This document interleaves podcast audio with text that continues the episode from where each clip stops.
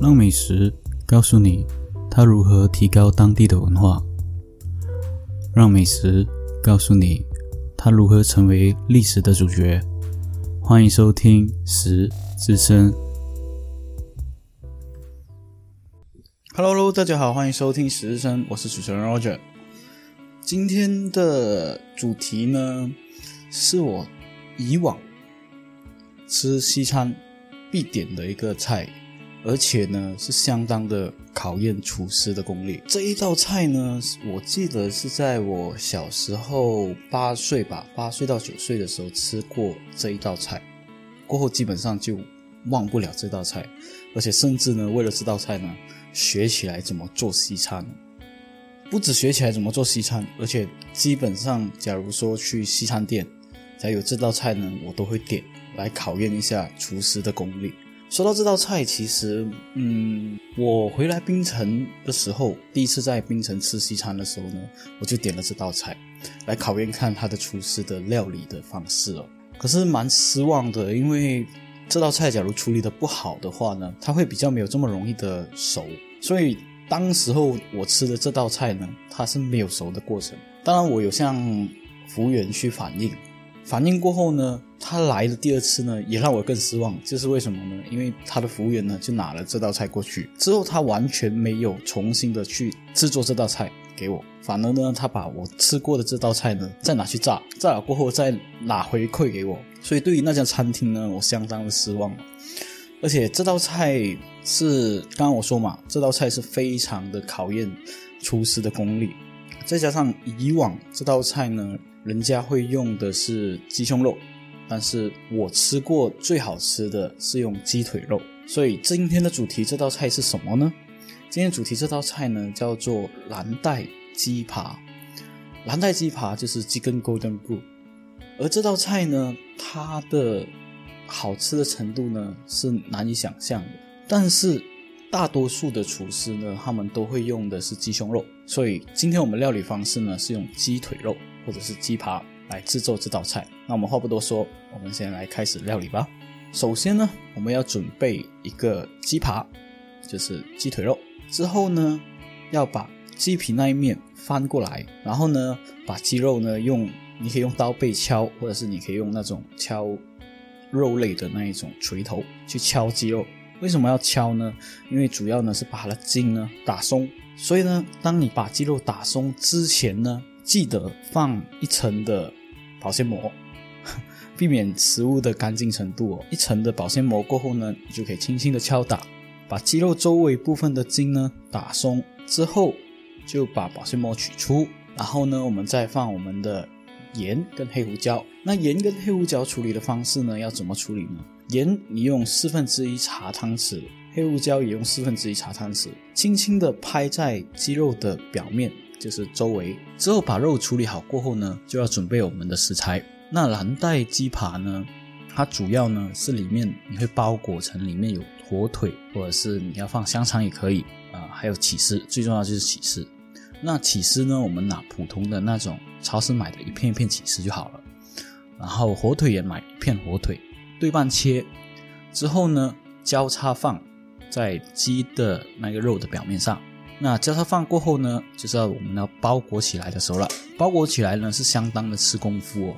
由于你把鸡周围的筋都打碎了，它会变成薄薄一片。那最好的方式呢，就把鸡周围的那个肉打得越薄越好。因为你在炸的过程呢，它会鸡会膨胀嘛，膨胀过后呢，它会拍，所以里面的起司呢跟火腿呢会跑出来。最好的方式就是把面粉放在鸡的周围的部分，之后把它卷起来合上。那卷起来合上呢？假如说你要把它缝合好，就是把它的周围的部分缝合到没有任何的缝隙的话呢，我个人建议是用牙签啊，当然竹签也可以，或者是你有那种料理的那种铁签也可以。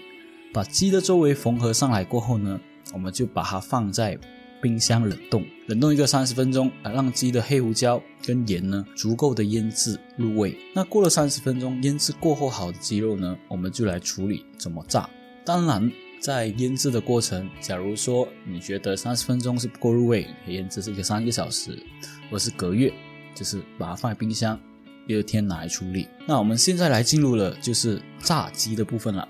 炸鸡的部分呢，我们要怎么处理呢？首先呢，你先打一颗鸡蛋，把鸡蛋打散之后呢，准备面粉。面粉你当然是适量啦。呃，我个人觉得看你放多少，因为假如你放太多呢，它会太厚，所以炸起来呢会比较有层次感。但是假如太厚的话呢，你又吃不到肉的味道。所以我个人建议呢，就是把面粉呢放在碗那边，然后均匀的把鸡肉卷呢附近都补上。面粉就好了。之后呢，把我们刚刚打散的鸡蛋呢的蛋液均匀的涂在鸡肉上，再把它放在我们所谓的面包粉。那面包粉主要的就是把鸡肉吃起来有口感。当然，你你觉得面包粉可能没有的话，你可以重复，就是把面粉铺好，过放蛋液，放完蛋液再放面粉。我个人建议是比较。属于希望能用面包粉，因为面包粉炸出来呢，它会比较脆，所以我们把它处理好过后呢，我们就要来炸了。炸要怎么炸呢？炸呢，油温是很重要的一个步骤。那假如说你不是一个很有经验的厨师，或者是不是一个很有经验的呃煮菜料理的方面，那你个人呢就要有一个温度计，因为大多数油温呢。假如说会料理的人呢，就会去看它的面粉浮上来的程度。但是我个人呢，觉得，假如说你这么看的话，嗯，可能会造成什么？就是它的鸡肉过焦，因为油温太高，或者是油温太低，它鸡肉不熟。所以，假如说你有一个温度计的话，是最好，因为你可以跟着接下来的步骤呢，把鸡肉呢弄到最熟的情况。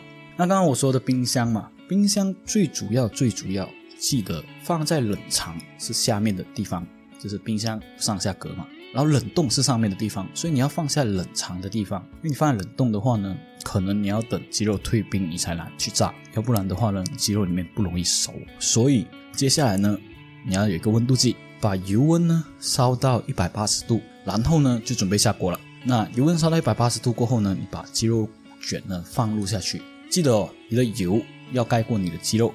当然，假如你个人觉得要比较省，呃，一点油用用来煎的话，也能，也是一百八十度。但是呢，你要考验的就是你放下去过后，要马上把它翻面，因为油温一百八十度呢，它很快呢就把鸡肉卷上面那一层的面包粉，很快的就把它变成金褐色。那油温下锅过后呢，在下之前呢，记得手指也是向着我们自己，然后下锅。下锅过后呢，把火转小火。温度在于一百二十度到一百四十度之间哦，一百二十度到一百四十度之间呢，你就要拿着那个温度计去量哦。看到它，假如下低过一百二十度，你就马上开中火；那假如高过一百四十度，就马上管小火。这个火温之间呢，是方便你控制。当然，假如说你个人是用烤箱，烤箱也有烤箱的做法，但是我是用油。因为一般家庭应该会有油坑锅吧？一般家里里面呢没有烤箱的话呢，用炸的方式也不错吃哦。反而它会比较有一点油香味。所以呢，把火转小火，一百二十度跟一百四十度之间，过后呢，等一个十分钟。十分钟过后再把它翻面，之后呢，再等一个十分钟。十分钟过后呢，重点来了，你可能你的鸡呢有没有到金黄色？那你要做什么呢？你要把火开大，把油温呢升到一百九十度，炸到金黄色是很容易看哦。它一炸到金黄色，你就可以把它捞起，因为你里面的鸡肉呢已经熟了。那炸金黄色捞起过后呢，你可以准备一些配料，比如说我常用的花椰菜，或者是一些薯条，或者是沙拉也可以，甚至你觉得可能要配饭吃会比较好吃也可以。那看你个人呐。今天的蓝带鸡扒呢就这样子就完成了。是不是整个过程我靠讲就可能只用了六分钟？那你处理可能要用到长一点时间，但是呢，它整个过程你只要记得什么？如何腌制那个鸡，然后如何周围缝好，不要有一些缝隙。然后过后呢，就是如何去炸这个鸡，炸这鸡的温度要多少？当然，你炸了过后，你可能做了一两次或者三四次，你有经验过后，可能就不用用到温度计这个东西。但是，假如说你是一个厨艺小白，可以用这个方式去料理这个鸡肉蛋液的部分跟面粉的部分，其实也是很容易，就是均匀的涂在鸡肉卷上面，然后拿去炸。然后就可以完成这一道料理。所以我们说了这么多嘛，今天的蓝带鸡扒呢，料理的部分就完成了。接下来呢，我们就讲故事的部分。那我们故事就开始吧。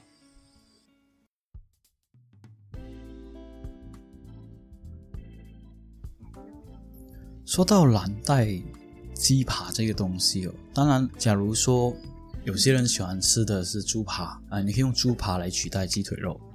我最记得、最记得就是我小时候在槟城的嗯 One Stop 附近有吃过一间餐厅，他用的蓝带鸡扒呢是放热狗，然后鸡腿肉揉起来。那味道是相当的好吃。当然，我在这边有机会的话，希望能够找回那家餐厅。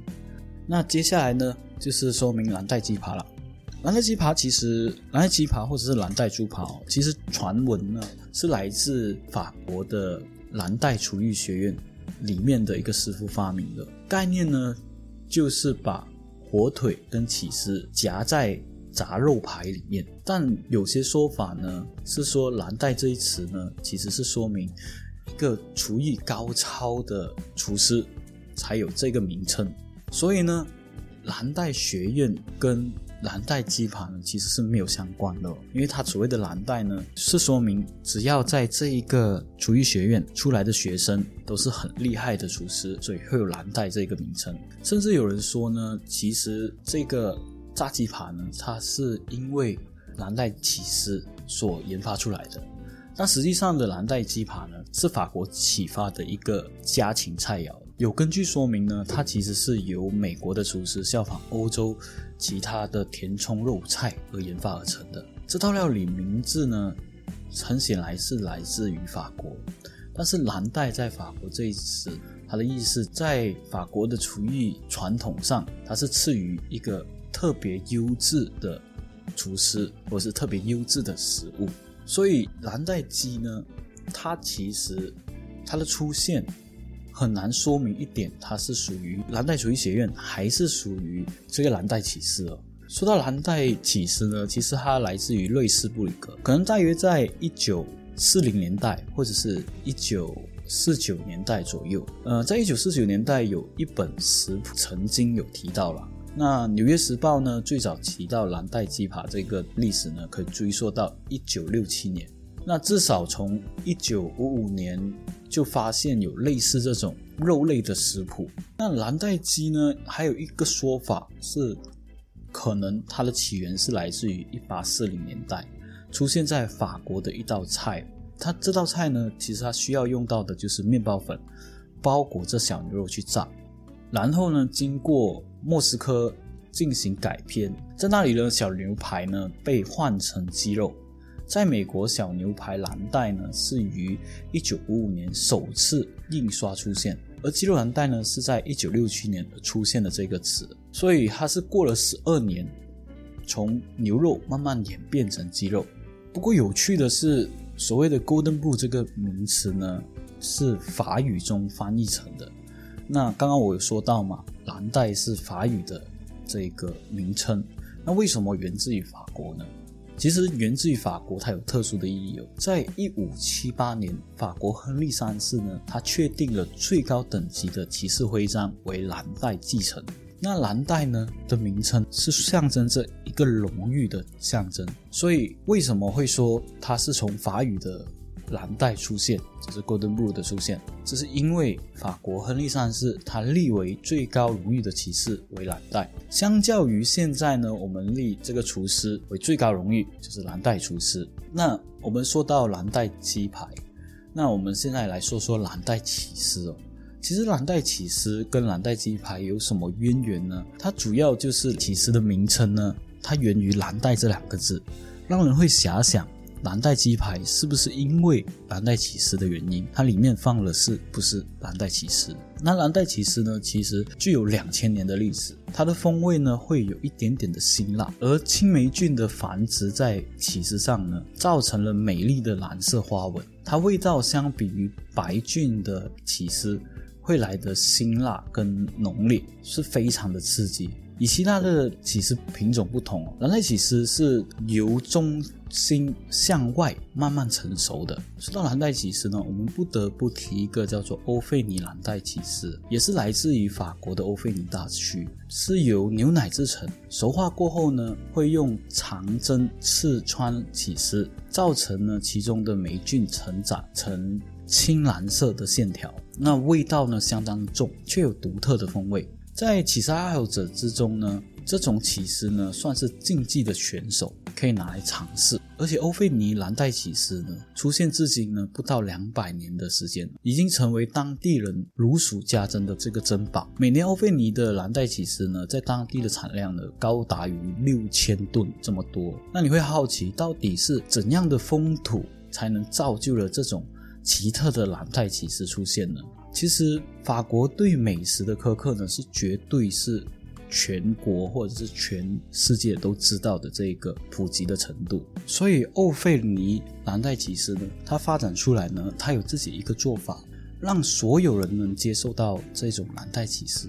我记得我吃过的蓝带起司呢，是配红酒吃。当然，我个人是不喝酒，所以我那时候呢是配了呃饼干去吃这个蓝带起司，味道是真的是很棒。你配一些小饼干吃也很棒，所以蓝带起司，假如有兴趣的朋友可以单买蓝带起司来吃吃。当然，有一部分的人可能会对它的味道，嗯，难以恭维了。但是，假如说你个人会对这些食物的味蕾会很敏感的话，我建议你可以尝试看看，试着不要嗅它的味道，试着把它放进口中，慢慢的咀嚼，然后感受它的味道在你的舌头间。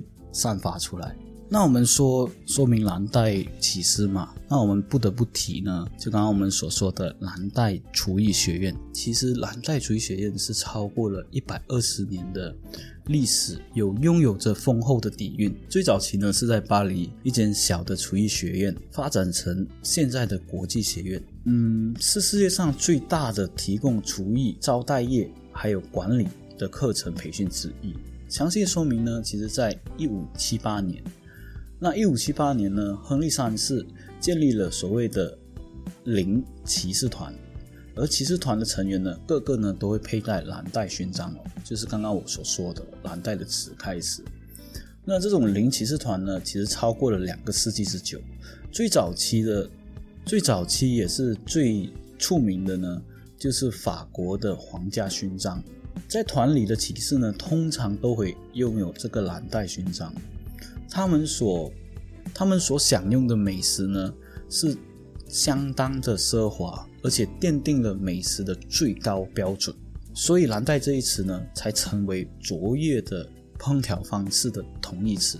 蓝带厨艺的开始于一八九五年，正当有一本叫做《蓝带厨艺大师》的周刊出版。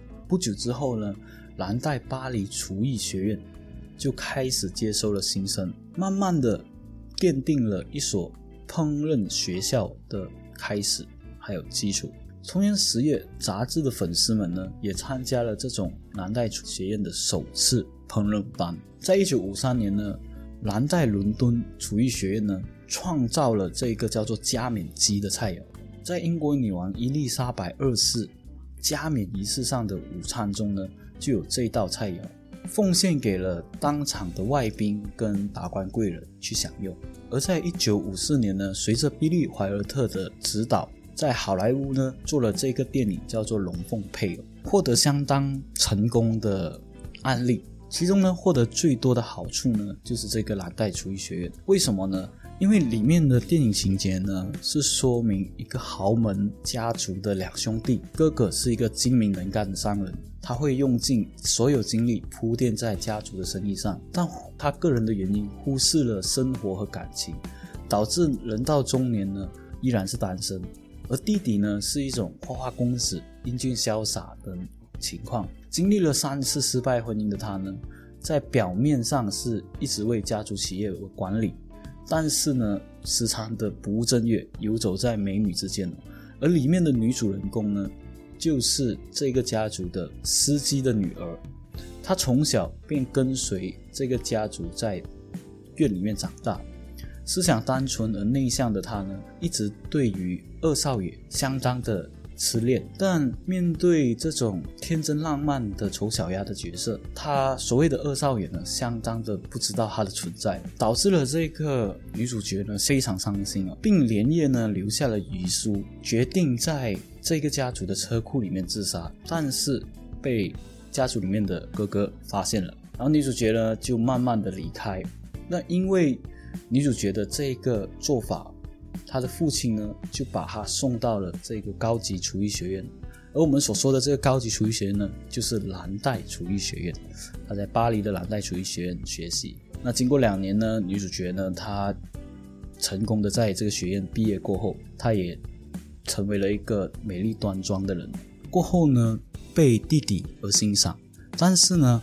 就在这两兄弟里面发生的三角恋关系哦，后面呢才有这个电影的故事。也因为这个电影的提到，所以蓝带厨艺学院呢才慢慢的进入了大众的视野，才让很多的粉丝，就是电影的粉丝了解到蓝带厨艺学院这个东西。在一九七九年，一位叫做艾莉诺的女士呢，从蓝带巴黎厨艺学院取得了高点全能证书，首位成为霍泰华并蓝带厨艺学院毕业的加拿大人。回到霍泰华过后呢，艾莉诺就结婚了。结婚过后的艾莉诺呢，她的丈夫呢是是开一所会计公司，而艾莉诺呢就在她丈夫的公司和家里游走之间呢，教了里面的女同事一些厨艺的技巧。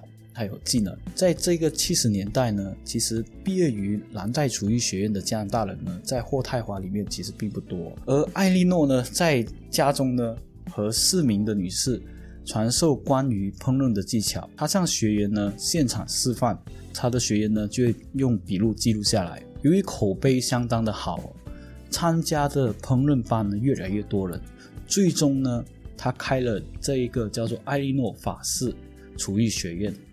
一九八四年，君度家族后人呢继承了自一九四五年掌管蓝带巴黎厨艺学院的布哈沙夫人，成为了该学院的校长。其实这个君度家族呢，它是人头马和君度甜酒创始的家族。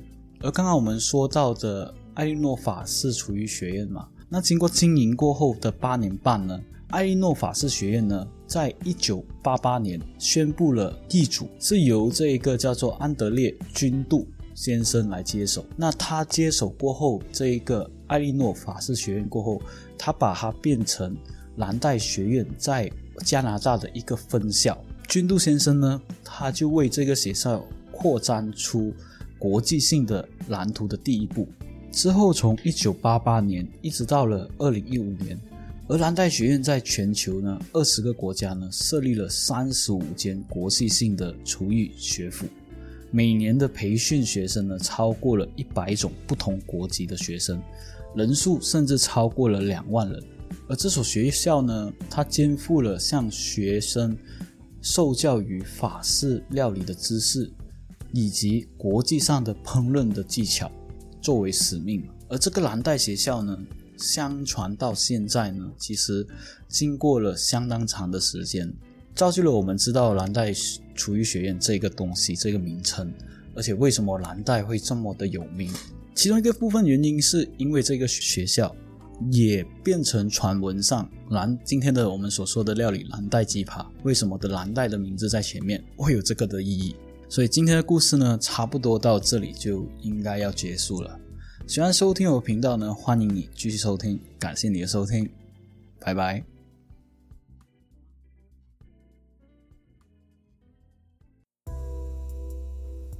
好了，我们的故事听到这边就完结啦。喜欢收听我的频道的话，欢迎你点赞、分享、留言，还有给个五星好评。